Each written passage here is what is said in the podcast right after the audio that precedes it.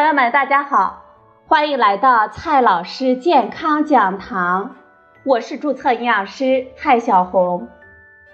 今天呢，蔡老师继续和朋友们讲营养聊健康。今天我们聊的话题是，宝宝的辅食到底要不要加盐？我们给宝宝添加辅食的时候。妈妈们最担心的就是孩子是否喜欢吃，这吃的好不好？那么，孩子到底需要多少盐呢？接下来呢，我们就分年龄阶段来讲述一下。第一个阶段，一岁之前，也就是七到十二个月，这是不要加盐的。世界卫生组织建议。在六个月之后，应该在母乳喂养的同时，添加各种营养充分的安全辅食，不应该在辅食中添加盐和糖。中国居民膳食指南二零一六中也指出，辅食应该保持原味，不加盐、糖以及刺激性的调味品，保持淡口味。因此。如果是我们家庭自制辅食，就不需要加盐。在给宝宝吃购买的加工食物的时候，我们要注意看清楚食物的营养成分表和营养标签，因为有的时候我们购买的婴儿食物中也含有微量的盐。有一些食物，比如奶酪，它的钠的含量也不低。但是如果是偶尔吃，吃的量很少。我们也不用太担心。第二个阶段，一岁之后，十三个月到二十四个月，这个阶段呢，可以吃一点盐。正常的孩子到十二个月的时候，肾脏基本都发育成熟。我国膳食指南认为，这个时期孩子的盐的摄入量要在零到一点五克之间，也就是说。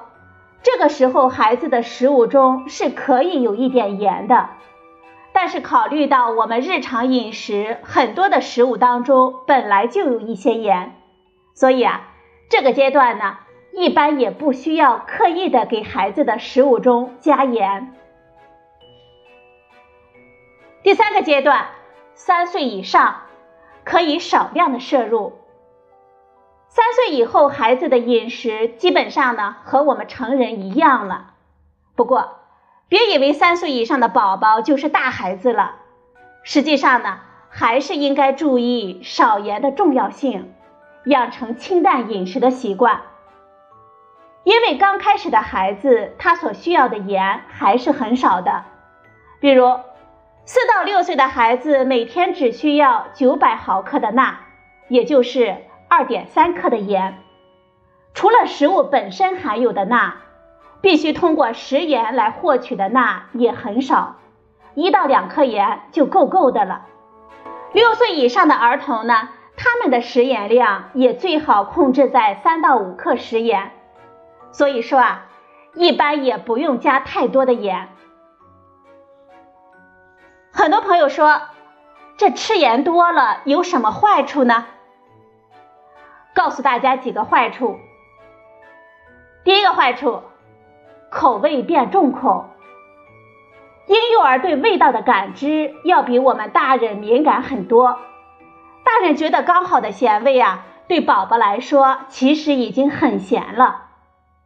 长期吃太咸、重口味，就会让宝宝逐渐的丧失对天然食物的喜好。之后呢？他们想恢复清淡饮食，就会变得非常的困难了，也就很容易养成挑食偏食的习惯。第二个坏处，影响营养物质的吸收。高盐饮食还会影响儿童对营养物质的吸收，比如对锌、钙等矿物质的吸收，就会导致孩子缺锌、缺钙了。第三个坏处。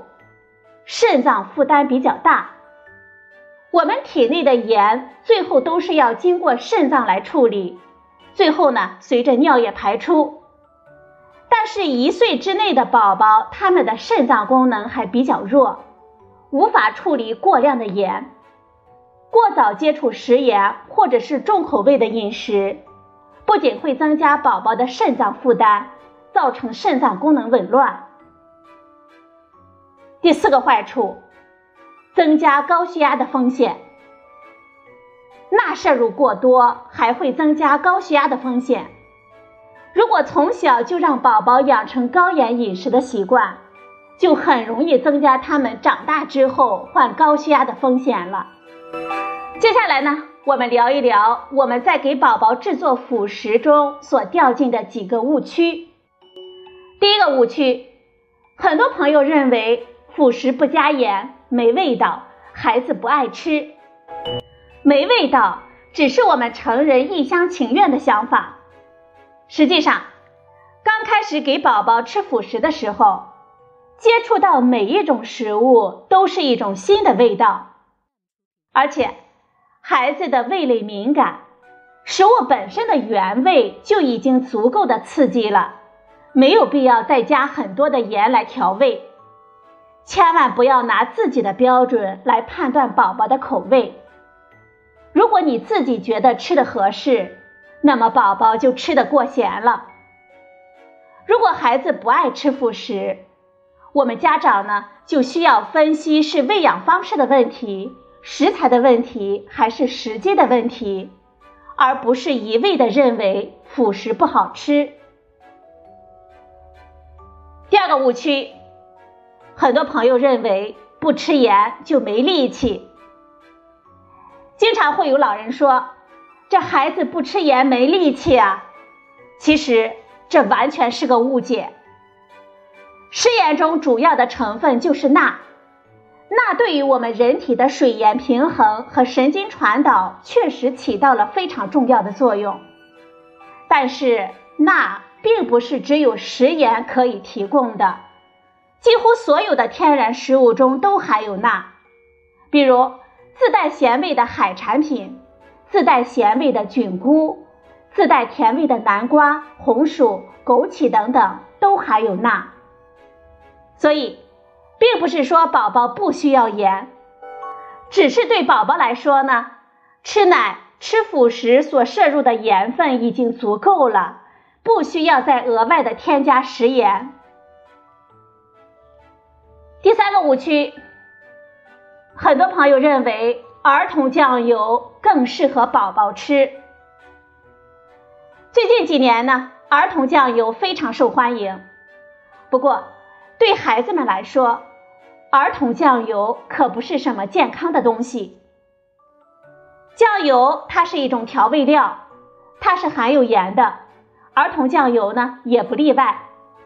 很多儿童酱油跟普通的酱油根本没有区别，甚至呢。比普通的酱油还要高盐，而儿童呢正处于生长发育的关键期，我们通常是建议尽量的清淡饮食，尽量的减少调料，也要尽量的避免通过用酱油来调味来增加孩子的食欲。所以说，给孩子买儿童酱油并不会更健康。中国营养学会建议。我们成年人每天食盐的摄入量是六克，而世界卫生组织建议我们每人每日不超过五克。